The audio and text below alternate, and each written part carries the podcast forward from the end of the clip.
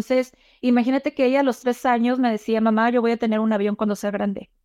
Yo decía, ¿por qué pensaría si yo no? o sea, ¿sí me explicó? Porque yo le tengo miedo al dinero y mi hija dice que va a tener un avión. Vive una vida extraordinaria. Este podcast es para personas que están listos para llevar su vida al siguiente nivel. Esos locos que se salen del molde, las ovejas negras, los rebeldes que elevan la barra, que cambian paradigmas, que están en busca de su propósito, esos breakers que eligen vivir en expansión. Mi misión es acercarte a las herramientas y estrategias para fortalecer tu mentalidad y crear una vida en tus términos, a vivir una vida extraordinaria. Yo soy Ana Paola Miranda, bienvenidos. Hola y bienvenido a un episodio más de Vive una vida extraordinaria. El día de hoy tuve conmigo a Alejandra Fernández. Ella es esposa, madre, escritora y empresaria. Es licenciada en contaduría, autora del libro Mis tres pilares de las ventas, cual es bestseller en Amazon México, USA y España. Fundadora de G-Medic Esteban y Fernández Asesores. Es vicepresidenta de la Asociación Mexicana de Mujeres Empresarias en Nuevo León y el día de hoy nuestra charla se centró en cree en ti y elige ser imparable. Así que espero que disfrutes esta entrevista tanto como yo. Eh, mi querida Alejandra Fernández, bienvenida a tu casa.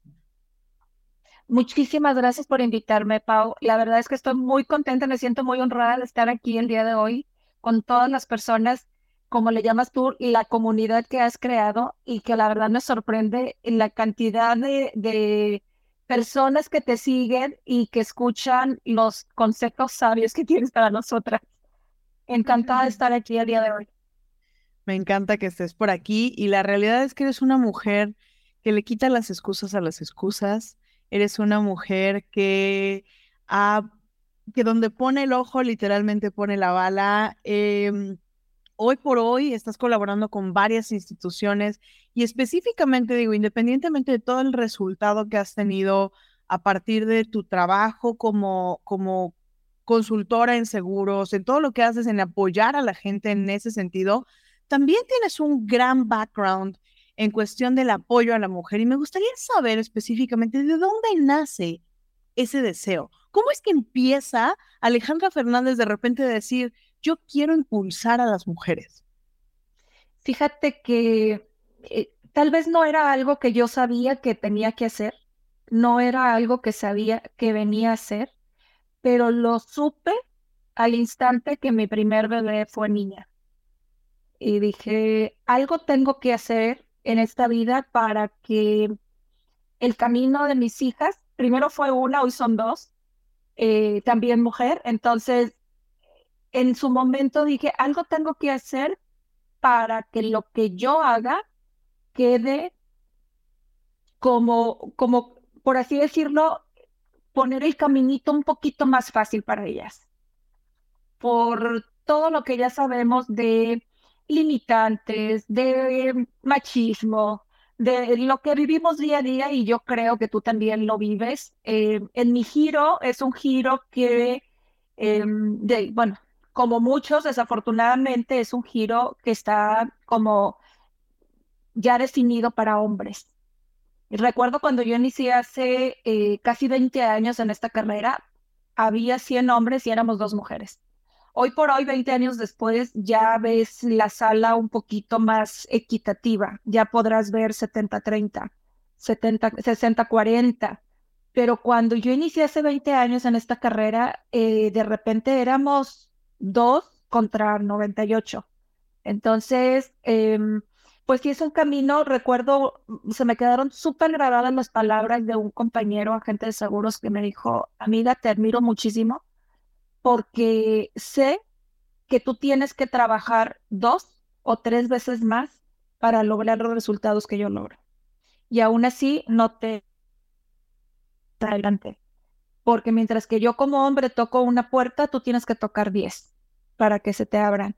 Dice, porque primero, eh, como mujer, tienes que como tener la credibilidad de que si puedes, o sea, si sabes, porque ya ves que muchos hombres piensan que nosotras por ser mujeres no sabemos, que estamos hechas para otro tipo de actividades. Entonces, esto me lo dijo hace muchísimos años y a mí se me quedó grabado y dije, no puede ser que em, esto continúe. Yo tengo dos hijas, algo tengo que hacer para poner el caminito un poco más fácil para ellas. Y tal vez de ahí sufro al momento de convertirme en, en mamá. Ahora, me llama mucho la atención, justo una de las cosas que hablamos dentro del podcast mucho es esta narrativa. La narrativa y las historias que normalmente nos contamos son las que crean eh, nuestra realidad. Digo, desafortunadamente, eh, nuestros pensamientos van, van siendo repetitivos. Los mismos pensamientos que teníamos el día de ayer, pues muy, muchas veces son los pensamientos que tenemos el día de hoy y con eso estamos construyendo nuestro, nuestro mismo futuro. Yo quisiera poner o hacer esta pregunta. Eh, porque creo que es clave el observarlo desde esta perspectiva, desde un lugar en el cual soy mujer y sé, independientemente de mi creencia y de mi, de mi intento, de, mi, de lo que estoy planeando y, creando, la realidad es que sí existe una diferencia, ¿no? O sea, sí existen cosas más sencillas, sí existen, eh, simplemente hablando del tema de los hijos, ¿no? Cuando hablamos del tema de los hijos, pues hay una creencia en la cual pues la mujer es la que tiene que criar y la mujer es la que educa y la mujer es la que hace. Y en otros países ya hay distintos avances en respecto a eso, pero me gustaría hacerte esta pregunta.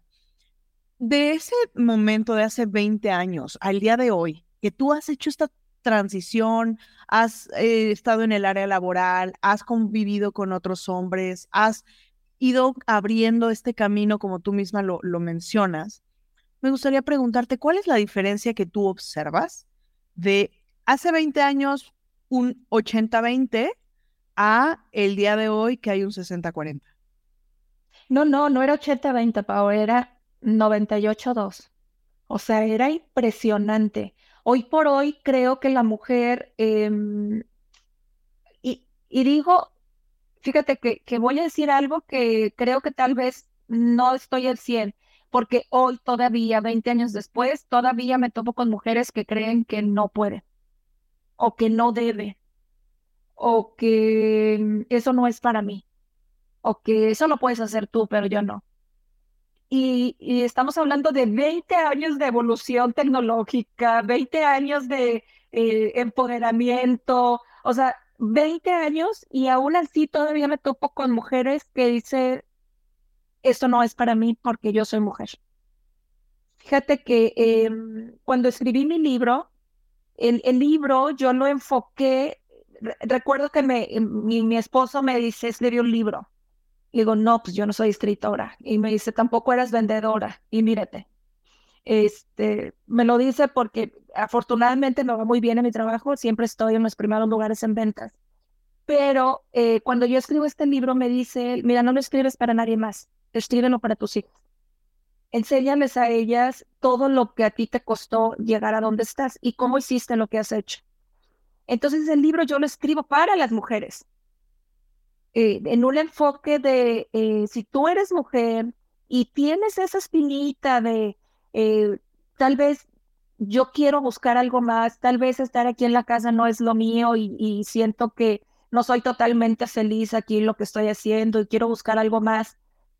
Que el libro sirva de base para eh, que tú puedas leer las experiencias de alguien que ya pasó por ahí, alguien que tampoco creía que podía llegar a donde ha llegado, porque si tú me preguntas, Alejandra, hace 20 años tú hubieras creído que tuvieras lo que hoy tienes? Y mi respuesta sería que no. Escuché que... ¿Qué cambió? Porque hablas, hablas de una Alejandra de hace 20 años. Ah, eh, sí. sí, ¿qué, qué, sucede? ¿Qué cambia en ti? ¿Qué, ¿Cuál es lo que te motiva a decir, tengo que tomar una elección y una decisión diferente? El, el hecho de, te digo, el hecho de tener dos hijas y que no quiero que ellas eh, tengan como que estas creencias que batallen como se batalla afuera como mujer. Entonces, qué mejor que con el ejemplo, porque pudiera yo decirles, no, es que las mujeres podemos. ¿Y cómo lo voy a decir si estoy en mi casa? Y a lo mejor sí, a lo mejor sí, no, no de mérito el estar en casa, porque también considero que el trabajo de, que todo lo que conlleva ser mamá es un trabajo bastante importante y como lo dijiste tú, eh, hoy en día y más en México sabemos que es la mamá la que, este, pues es la que tiene que estar en casa, la que se, la, que se hace responsable. Ese es el como lo, lo acabas de decir también tú, hoy en día muchos hombres ya han eh, evolucionado esa forma de pensar y eh, hay una igualdad en la pareja. Que eso es algo que, que, mejora muchísimo la situación, ¿no? Estar con alguien que realmente te apoye en tu crecimiento. Y, fue algo que, ha sido terapia, o sea, eh, curso tras curso, terapias, eh, muchas cosas de ir aprendiendo, de, ir desbloqueando. Tenemos un muy buen amigo en común. Cuando él me conoció, yo le tenía miedo al dinero. Y la gente que me escucha va a decir, ¿cómo le tenía miedo al dinero? O sea, está loca. ¿Quién le tiene miedo al dinero? Yo le tenía miedo al dinero. Y por lo mismo no lo generaba. Porque el dinero era malo. Porque el dinero trae problemas. Yo quiero hacerte una pregunta específicamente en eso y me gustaría, eh, antes de que nos pasemos al tema del dinero, que entremos a este, a este punto. ¿Cuántos años tiene tu hija más grande? 17.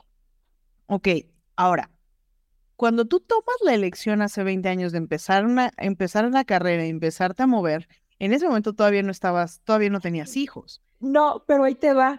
Eh, por eso, Fíjate, les digo en el libro, tengo una frase que dice que cuando pidas algo, tienes que pedirlo realmente como tú lo quieres, porque a veces nos falta un punto, una coma y ahí cambia toda la situación. Eh, me graduó, yo soy contador público, y entonces desde ahí viene el, quitar patrones, ¿eh? Porque como un contador público está vendiendo, o sea, está en ventas. En primer lugar, un contador, el esquema de un contador no debiera estar en las ventas. Desde ahí fue el primer, este, bueno, no me importa que soy contador y yo a mí me gustan, creo que me gustan las ventas, ¿no? Eh, tenía, trabajaba en una empresa y tenía un jefe, lo que le sigue misógino. Él llegaba a las 4 de la tarde y a las 6 que yo salía me hablaba a la oficina y me decía, no en reporte. Pero yo ya me voy. No, pero es que yo lo necesito. ¿Y cómo lo quieres? Pues házmelo. Pues le hacía el report, no, así no lo quiero. Pues ¿cómo lo quieres? O sea, todos los días desde que me casé, me daban las ocho, ocho y media de la noche, yo salía llorando, nueve de la noche, y él cada vez que me llamaba a su oficina y me decía, y ni me pongas una cara, porque si eres de las mujeres que dicen que trabajan, trabaja, si no, vete a tu casa a barrer. Bueno, era un coraje. Él decía que las mujeres casadas eran para estar en casa, barriendo y cocinando, que yo no tenía nada que estar haciendo en la oficina. Entonces, se encargó desde el primer día de mi eh, matrimonio de hacerme la vida de cuadritos. Un día desesperada pedí y dije, por favor, necesito un trabajo que yo sea dueña de mi tiempo, que no tenga un jefe como este señor, que eh, nadie me diga cuánto debo de ganar, porque aparte yo le decía, oye, es que yo necesito ganar más, págame más, mira, me tienes aquí casi creo que 20 horas en el trabajo. No, es que así ganan las mujeres, me decía. Así ganan las mujeres. No, no, así mal plan el, hombre. Que Dios lo bendiga. Eh, mucha luz. no lo voy a ver.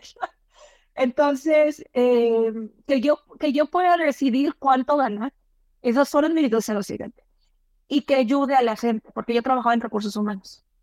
Entonces yo sentía que con mi trabajo ayudaba a las personas porque les daba trabajo.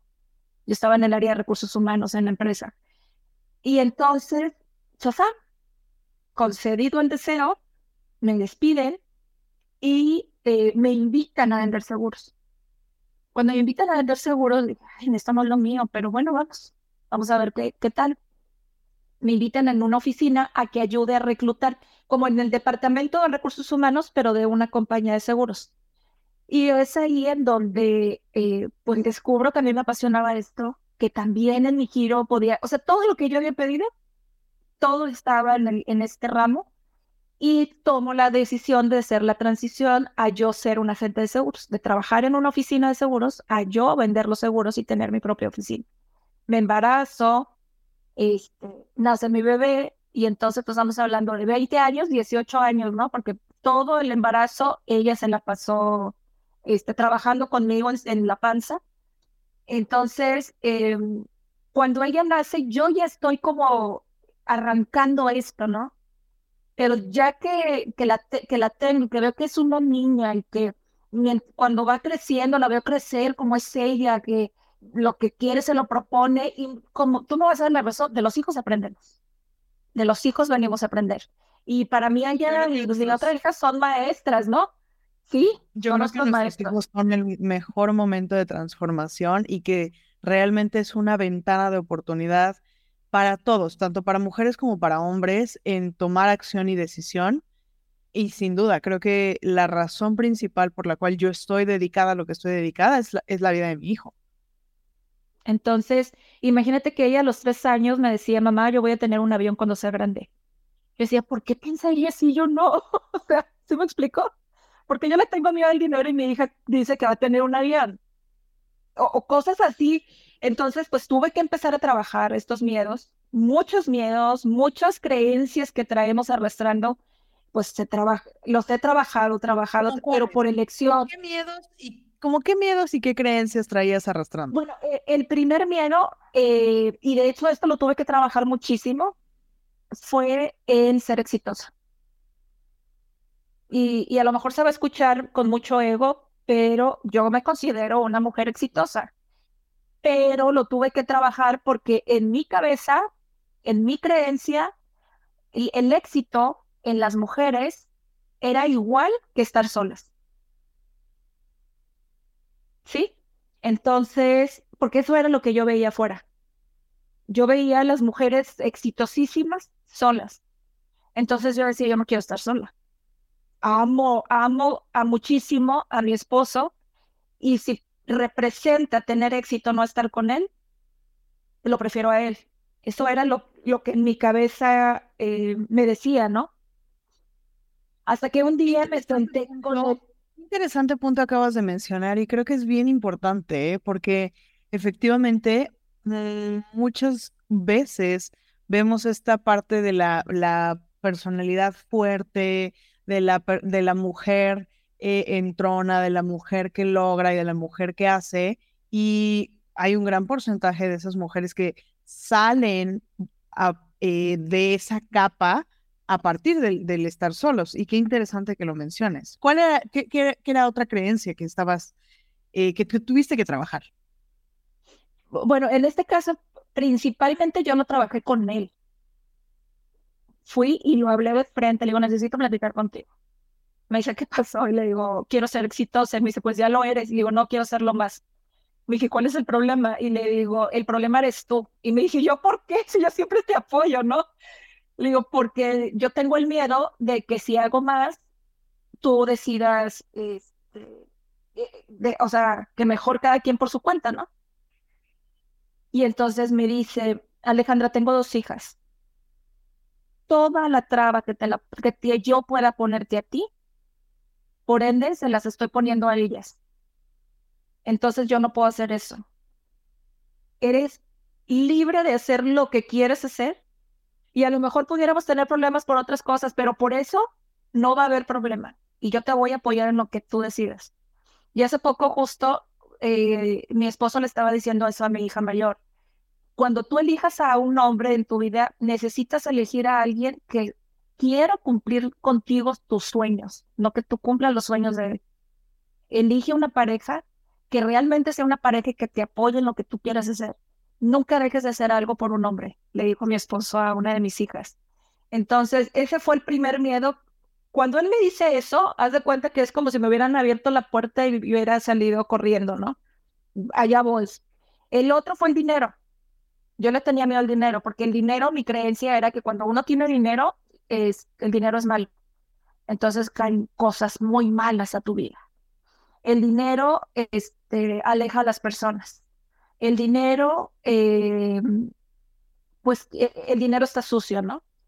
Y mira que cómo es la ironía que hoy me encanta poder dar cursos de finanzas a las mujeres, porque comprendí que no soy la única mujer que piensa así. muchas mujeres piensan que el dinero es de hombres. Otra, el dinero es de hombre, no de mujer. El dinero no lo puedo generar yo mujer, que lo genera el hombre. Entonces, eh, me encanta por eso poder apoyar a las mujeres desde el área de, finanzas, donde les hago ver que el dinero hay que saberlo manejar, cuidarlo, amarlo, respetarlo y este, es algo que tienes que aprender a llevar porque vas a vivir con él toda la vida, te guste o no. Entonces, ese fue un, un cambio también en mi vida cuando dije, a ver, señor dinero, no le tengo miedo, llega mi vida, aquí lo estoy esperando, todo fluyó. O sea, y abundancia empezó a manifestarse y dices, no puede ser que es un desbloqueo que tú haces en tus creencias y cambia totalmente el panorama de, de la situación, ¿no? Ahora, ¿tú tienes identificado de dónde venían estas creencias? Sí, claro, de la familia.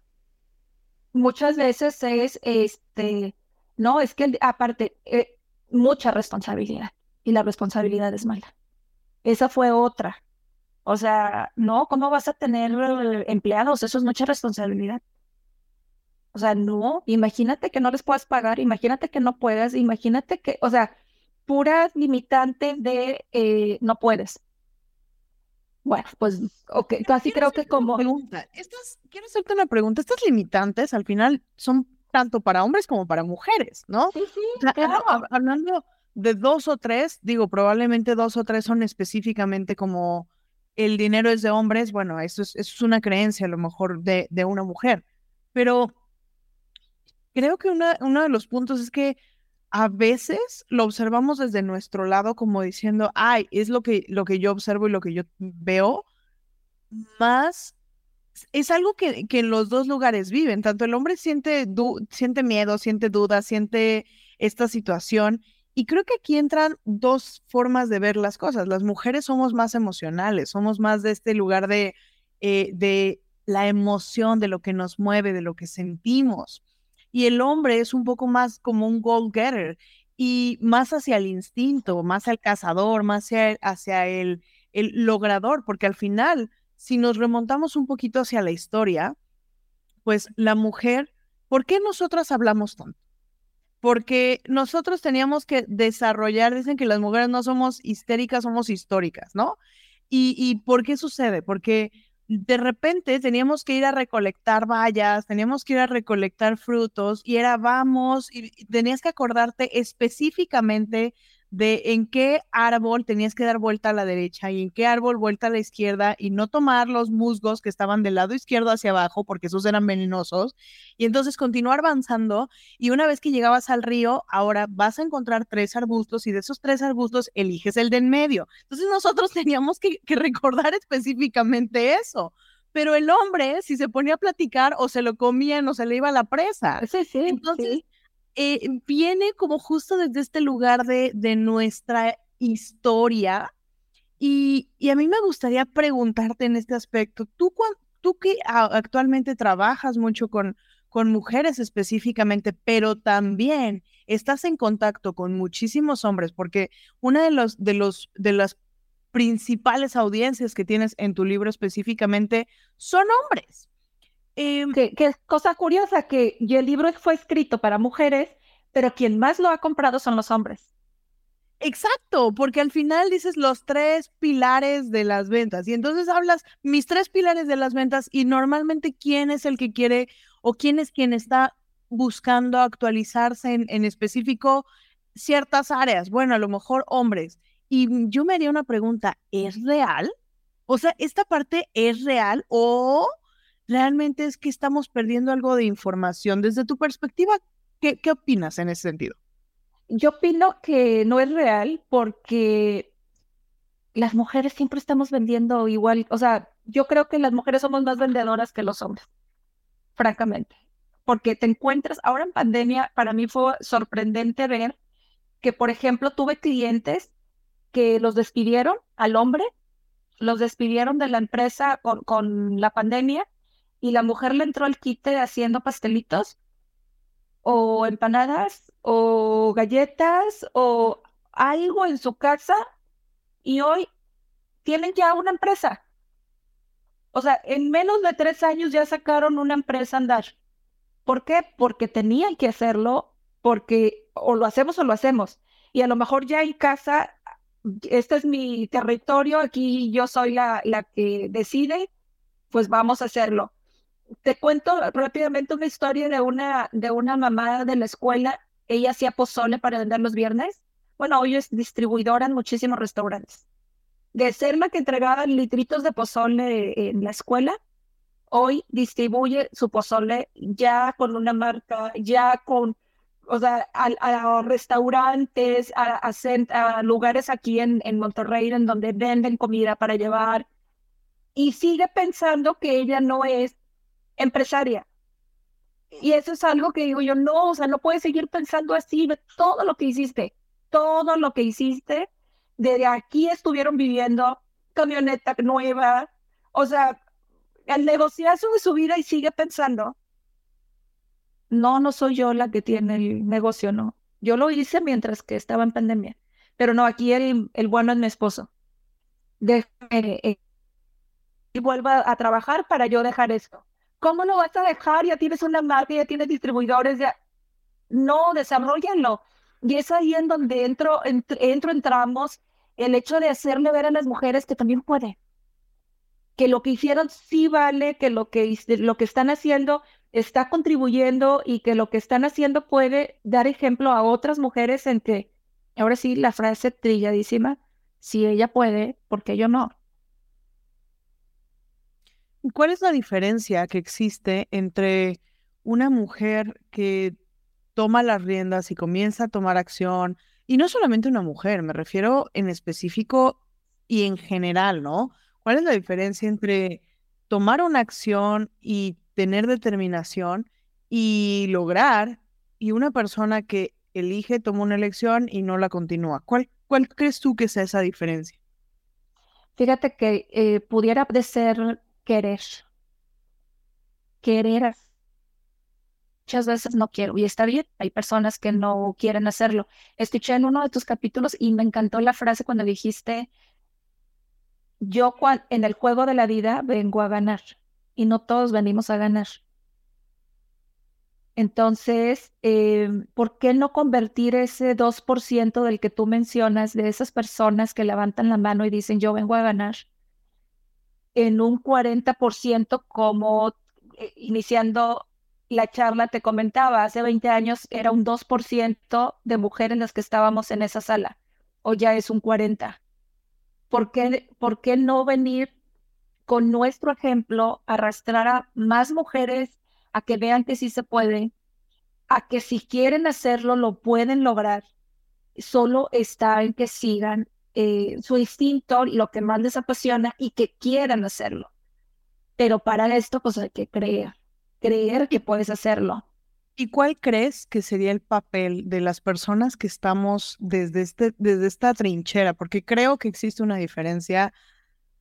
Mira, hoy justo eh, estaba grabando una parte de uno de los episodios y estaba hablando específicamente de un punto en el cual la gente toma una elección o toma una decisión de cambio.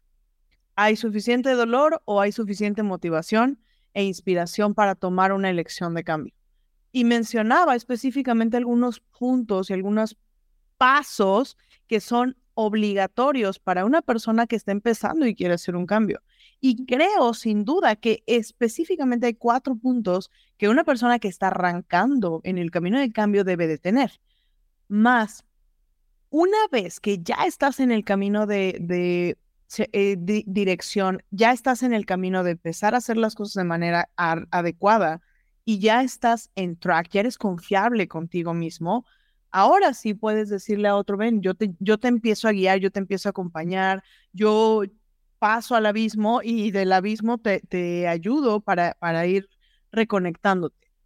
Más quiero preguntarte, ¿cuál es el papel que tú piensas que se debe desarrollar como facilitadores y como personas que ya hemos tomado elecciones diferentes, que ya hemos tomado decisiones distintas y que estamos teniendo resultados diferentes? ¿Cuál es nuestro papel para inspirar a esas personas a convertirse de un 2 a un 40%? Fíjate que yo lo he visto Y muchas veces es simplemente el hecho de decirle a esa persona, tú puedes, yo también batallé. Para mí también fue difícil. Para mí tampoco fue una decisión fácil, pero ¿quieres? Ve, yo te ayudo, te acompaño. Y este, la importancia, y siempre lo, eh, lo digo en el libro, pero siempre lo he dicho, que siempre es importante tener un mentor tener a alguien que te ayude a seguir creciendo, a seguir creyendo en ti, a seguirte eh, mejorando día a día. Y mira que puedes tener mentor de vida, mentor de negocios, mentor de, de infinidad de áreas de tu vida, porque no solamente va a ser un mentor de negocios.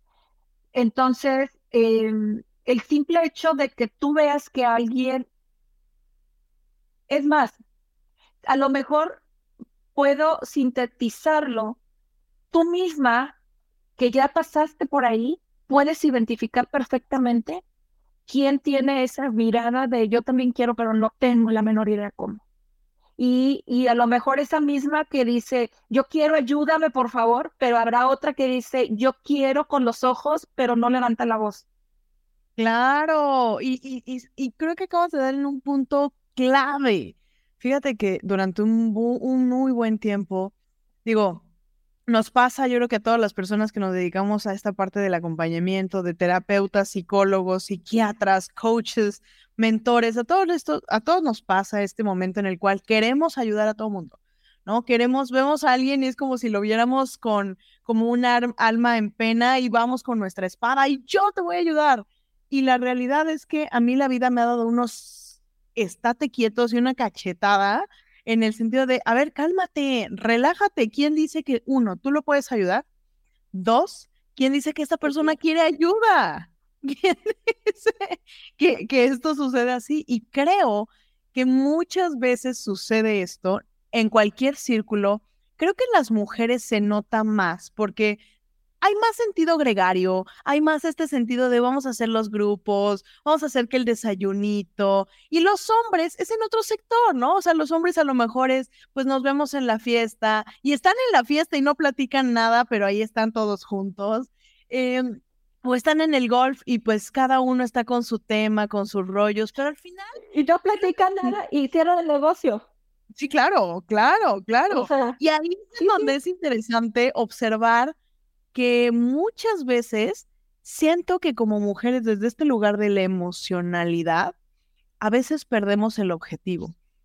Dentro de uno de mis programas, eh, yo utilizo el, el enfoque en resultados dirigido por el propósito y con un plan de acción masiva. Son tres pasos específicos por los que guío a la gente en transformar sus resultados y transformar sus y lograr sus metas siguiendo tres pasos específicos. Pero bueno, justo cuando estamos en este sentido, yo me doy cuenta de que a veces la emocionalidad em, no está bien dirigida, porque la emocionalidad bien dirigida es preciosa, perfecta y es la fuerza más poderosa que tiene el ser humano.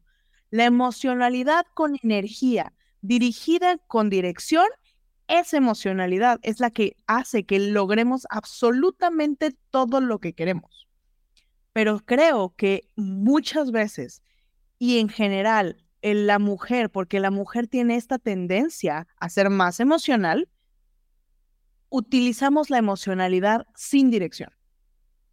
Y ese es un uno de los primeros errores que yo observo en una mujer que quiere lograr algo, que es más posible dejarse llevar por una, por un, una emoción que el educar y entrenar nuestra emocionalidad, que esa es la clave para tener el éxito en absolutamente todo lo que hacemos. Pero si nosotros viéramos esta pequeña diferencia y ventaja que tenemos arriba de cualquier género, porque esa es una clave, esa emocionalidad usada en nuestro favor. Creo que de ahí viene esta, esta frase que hablábamos al principio, de una mujer determinada, nadie la para. Creo que de ahí viene. Oye, eh, ahorita que dices eso, tienes toda la razón en cuanto a cuando realmente sabes lo que quieres, pues ni quien te detenga, porque realmente sabes lo que quieres. La cosa es que muchas veces no sabemos qué es lo que queremos y entonces andamos por aquí, por acá, por acá, buscando. Y ahí tal vez entra mucho la emoción, muchísimo. Ahorita que dices de este, que a veces queremos ayudar a quien no lo está pidiendo, también me imagino que tú también ya lo has aprendido en base a errores. Eh, mi coach que tengo hoy en día me dice, Alejandra, sí, me dice, Alejandra, acuérdate que antes de dar un consejo tienes que cobrar. Le digo, no puedo, o sea, no puedo. A mí me sale el corazón irte a decir, oye, no es por ahí, es por acá. Sí, pero no sabes si la otra persona lo quiere, me dice, no sabes si quiere el consejo. Entonces, si está dispuesta a pagar por él, este lo quiere. Si no está dispuesta a pagar por ese consejo, este no te quiere. ¿Para qué te andas desgastando tú emocionalmente? Le digo. Pero es que ya le puedo ayudar, pero es que yo ya pasé por ahí, pero sí, acuérdate, no puedes si no cobras. Y entonces, esto ha sido para mí como algo nuevo. Tengo poco con esto de eh, tengo que cobrar. Antes de decir algo, digo, tengo que cobrar. Que no sé si esté bien o esté mal, pero bueno, lo que hoy por hoy mi, mi este, entrenador, mi coach, es lo que dice que tienes que enfocarte en esto porque eh, acuérdate, que, acuérdate que también cuando das hay que recibir porque si no, esto genera un conflicto. Entonces, si vas a dar, hay que saber aprender a recibir. Y muchas veces también a nosotros que estamos del otro lado nos cuesta. Y sabes que eh, haces esta mención y creo que muchas veces como coaches lo que normalmente hacemos es cambiar radicalmente el patrón de la persona, porque justo estamos observando que está muy hecho hacia un solo lado y que a veces es necesario voltear hacia el otro lado completamente, dar un 180 para poder probar estos dos escenarios y encontrar el balance. Yo no creo en el equilibrio, yo no creo que, que deba existir equilibrio, yo creo que debe existir balance. Y balance siendo de esta forma. A veces vamos a hacer un poquito más, a veces un poquito menos, y pero la, clave principal es mantenernos en track, mantenernos en este camino, en el camino correcto, con dirección, con, con objetivos claros específicamente. Y cuando hacemos como este tipo de, sugerencias a nuestros clientes, em, tiene más que ver con el encontrar el balance. Y creo que es perfecto y me haces ver desde otra perspectiva, porque justo muchas veces sobre todo en el camino en el cual eh, somos personas logradores. Yo me considero una overachiever y creo que tú también lo eres. Yo considero que, soy una persona que si logro algo, voy a, voy a ir por más. Siempre estoy dando más de lo que, de lo que la gente me paga por hacer. Y es una, es una filosofía de vida desde siempre. Toda mi vida he sido así. Pero creo que una, una de las situaciones con las cuales nosotros lidiamos es el creer que tenemos la respuesta de cómo deberían de ser las situaciones y a veces ponemos presión en, en las demás personas. Ponemos presión en el sentido de, esa persona tal vez dice, pero yo no me quiero ir por ese camino. Tal vez para mí en este momento, yo no quiero vivir una vida extraordinaria, ¿no? Yo no quiero vivir una vida magnífica. Estoy bien comiendo lo que como de caca y está bien. Y, y es parte de nosotros del poder observar creo que esa, esa, ese consejo que te dio me encanta porque es, si una persona está dispuesta a pagar por ello, es porque lo quiere. Es que lo quiere. Y, y, fíjate que aplican todo, porque pagamos ropa de marca carísima si nos da lo mismo que una ropa que no sea de marca o una bolsa de marca que no sea de marca. Y la verdad, la vas a usar para lo mismo, te va a dar el mismo beneficio. ¿Por qué pagamos? Porque queremos, queremos eso. Queremos, ya sea por un estatus en, el caso de una situación de compra, o acá, pues lo pagamos porque queremos un crecimiento, queremos desarrollarnos. Por eso creo que, que es querer, que tú lo quieras. Y cuando tú lo quieres, estás dispuesto a aprender y a tener estos cambios que siempre cuestan, porque no, no es fácil de hecho, cuando yo, yo en mis asesorías les hago una pregunta y esta es, eh, cuando les mando mi cotización de lo que voy a, cobrar, les pongo de título, ¿qué tan dispuesto estás en pagar no, ¿qué, espérame, ¿qué precio estás dispuesto a pagar por este entrenamiento? Y fíjate que muchas veces las personas que lo recibo piensan que es de dinero y no siempre es de dinero, porque ya que estás del otro lado, pagas el precio emocional, pagas precio de tener que cambiar tu mente, pagas precio de tener que trabajar más que antes, pagas el precio, sí, económico, pero para mí el precio económico es lo de menos, porque en realidad lleva un gran esfuerzo querer cambiar, querer hacer esa transformación y decir, sí, va, sí lo voy a hacer, sí voy por no este solamente Es el querer, ¿eh? Creo que también es importante, es querer y apretarte, exacto, y ponerte realmente en un régimen inicial de voy a recablear mi cerebro hasta hacer y hasta lograr lo que dije que iba a hacer. veía con mis hijas una serie que se llama Érase una vez. no sé si la has visto, y me encanta porque ahí el hechicero malvado siempre les decía, todo en esta vida tiene un precio que pagar. Por eso de ahí es que yo saco el qué tan dispuesto estás, ¿no? En pagar este precio por hacer el cambio. Y aunque no es económico, sí es querer hacer todos estos cambios en tu vida, porque generan esfuerzo y mucho trabajo. Pero aún y cuando lo, lo generas, si tú estás totalmente convencido que es lo que quieres hacer, lo vas a hacer con emoción, lo vas a hacer eh, satisfecho de que dice, ok, ya logré esto, ahora voy por más, ahora voy a este cambio. Entonces, está padrísimo. Si me preguntas de nuevo por qué cambió este chip, porque de verdad que para mí era quitarme mis miedos y no pasarlos a mis hijas, ¿no? Todo lo que yo pensaba que no se podía, enseñarles que sí se puede. Enseñarles que sí se puede eso. Te cuento que para mí era un pavor subirme a un avión. Pavor, me enfermaba. Ese fue otro de mis miedos este, que, que cambié si yo me tenía que subir un avión, me enfermaba de gripa a tal grado que me tenían que a veces que hospitalizar porque mi mente así lo generaba de... Y la emoción era tan fuerte, pero a mi hija mayor me decía, mira mamá, las nubes, se asomara. Bueno, pues enfrentar el miedo y asomarme. Mi miedo era impresionante, pero yo no podía demostrar ese miedo.